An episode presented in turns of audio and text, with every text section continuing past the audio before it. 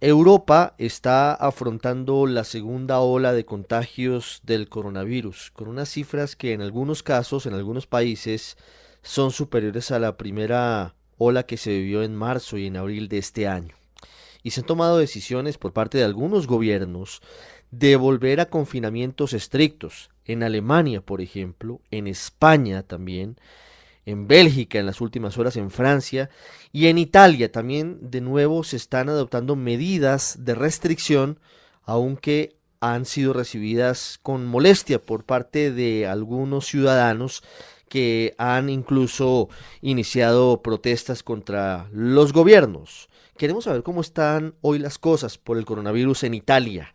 Y por eso hemos querido invitar al radar en Blue Radio y BlueRadio.com Andrea Merlo. Él está en Roma y nos va a contar qué está pasando con el coronavirus en Europa, particularmente en territorio italiano. Hola Andrea, buenas tardes en Colombia, buenas noches en Italia. Hola, hola, buenas noches, buenas noches a ti, muchísimas gracias. Y bueno, eh, la situación en Italia es exactamente como la descrita y todo indica que vamos a rumbo a digamos a empeorar, ¿no? La situación y en Italia hoy en día se han registrado más que 30.000 casos eh, nuevos, positivos, y aparte de esto la tendencia es clara, la tendencia es claramente esta, es exponencial y todo lo que ya sabemos, aunque no somos cienciados, pero todos hemos aprendido en estos meses muy tristes y de dificultad a, eh, bueno, a enterarnos de, de qué es una pandemia, de qué es la evolución y el punto es claramente que sí, en Italia también estamos, estamos volviendo a medidas bastante estrictas de restricciones. Eh, en la semana pasada se han cerrado, se han volvido a cerrar también, por ejemplo, los restaurantes, los gyms, las piscinas y otra clase de ah, actividades comerciales que tienen una importancia, una relevancia. ¿eh? Aún no sabemos, por ejemplo, por ejemplo, si en los próximos días se van a tomar otras medidas de restricción. Esto al parecer está en la mesa del gobierno nacional y de algunos gobiernos de las regiones, sobre todo Lombardía y otras, en que se están registrando más contagios. Andrea, ¿qué está pasando hoy en Italia? Le pregunto por lo que ha ocurrido desde cuando empezaron a bajar los contagios cuando pasó la primera ola y lo que ha ocurrido hoy. ¿Hubo relajamiento de la población? Eh, ¿Cómo es la interacción de los italianos hasta este momento?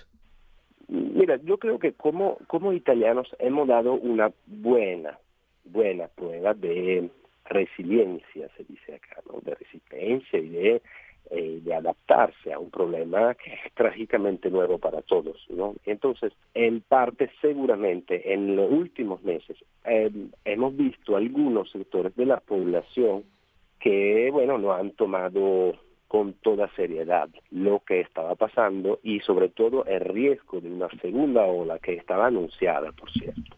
Entonces, digamos que un poquito de culpa la, la tiene ¿no? la, la, gente, la gente de a pie, la gente normal, como todos, algunos se han relajado. Y, pero también es verdad, y esto es para hacer crítica al gobierno, porque al final esto es un, un punto en común en Italia, en Francia y en prácticamente todos los países europeos. Hay que decir que también los gobiernos pensaban de haber alistado las cosas para una segunda ola y en verdad esto no ha pasado.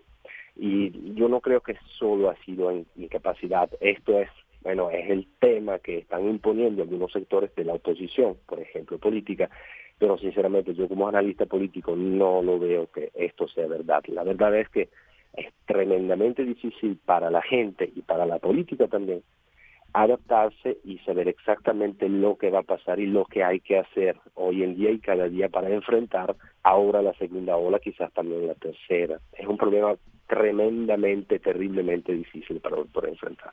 Sí, es uno de los grandes retos de la vida moderna, el coronavirus. Andrea, ¿cómo están viviendo hoy en Roma? ¿Cuál es el día a día de los habitantes de, de la ciudad eterna? Podría decirlo con una metáfora.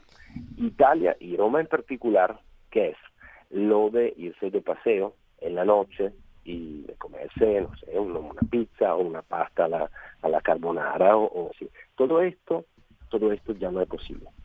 Y entonces en la vida del día a día de la persona que, bueno, que viven y hacen vida acá en Roma, eh, esto es, digamos que es un sacrificio, pero es un sacrificio psicológico. Es decir, que la vida cotidiana ha sido totalmente vuelta en, en algo que no se podía ni creer hace, hace pocos meses. Eh, la esperanza de, los romanos y de los italianos en general era de eh, haber pasado los primeros meses del encierro muy fuerte que hemos, que hemos visto desde marzo hasta, hasta mayo, y, pero lamentablemente no. Entonces, la diferencia que veo eh, respecto a la primera ola es que la gente está un poquito menos, o sea, tiene menos energía. La gente tiene se le ve, se le nota en los ojos, también en, bueno, en, los discursos, en la charla que se hace. La gente tiene más cansancio. Eh, esto nos mete, nos mete en una prueba eh, psicológica y también económica, porque la primera, la primera ola ha sido fuerte. La segunda, hay la certidumbre, eh, aunque no con datos precisos, pero hay la certidumbre que la segunda ola va a acabar con muchísimos ejercicios comerciales, con muchísimas tiendas, con muchísimos restaurantes. Y entonces, eh, yo lo que veo en estos días es una, una tristeza, una tristeza que en, en la primera ola no había. No quiero decir que no hay coraje de enfrentarlo, pero sí veo, veo más tristeza. Pero vamos a ver qué va a pasar. ¿Por qué hay tanta, por qué hay tantas protestas en las calles? ¿Por qué, ¿Por qué hay ruido en las calles? ¿Por qué la gente se está manifestando contra las nuevas medidas? ¿Por el cansancio? Siempre es un conjunto de razones. Seguramente hay gente que está cansada. Y, hay que entenderlos. Esta situación, lo hemos dicho, es difícil para todos. Nuestra, nuestra sociedad no está lista para algo, para algo así. Pero aparte del cansancio, porque esto no es bastante para, para explicar un fenómeno así, aunque no sea muy fuerte y muy contundente por ahora, lo repito, además del cansancio hay también muchísimas preocupaciones por parte de algunos sectores que se han visto particularmente afectados de la última medida, porque hay que tener en cuenta eso. Las protestas, pequeñas o, o, grandes, que se han visto en el domingo, en el lunes, en el martes pasado y en estos días, han sido en muchos casos, quizás los casos con menos ruido, han sido casos de sectores de, tiendas, de sectores económicos que han sido afectados directamente por la medida que se han tomado en el, pasado domingo. Entonces yo agregaría esto, entonces el cansancio, la preocupación seguramente de los sectores comerciales directamente afectados por la medida del domingo, pero repito, por ahora no ha sido, al menos en mi percepción, esto no ha sido tan masivo. No sé lo que pueda ir a pasar en las próximas semanas, esperamos que no, claramente, pero yo yo veo esto, no, no, no, han sido protestas masivas, pero seguramente son síntomas que yo espero que el gobierno nacional y algunos gobiernos de las regiones tomen en serio. Desde Roma un testimonio que nos muestra qué es lo que está pasando con el coronavirus en Italia y en otros países del continente.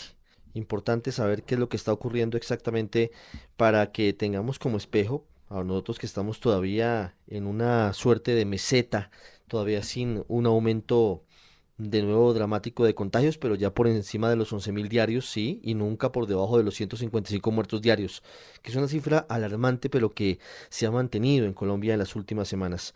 Andrea Merlo, desde la capital italiana. Gracias, Andrea. Una feliz noche para usted y, un saludo para todos en Italia. Muchísimas gracias a, a ti, eh, muchísimas gracias a toda tu audiencia.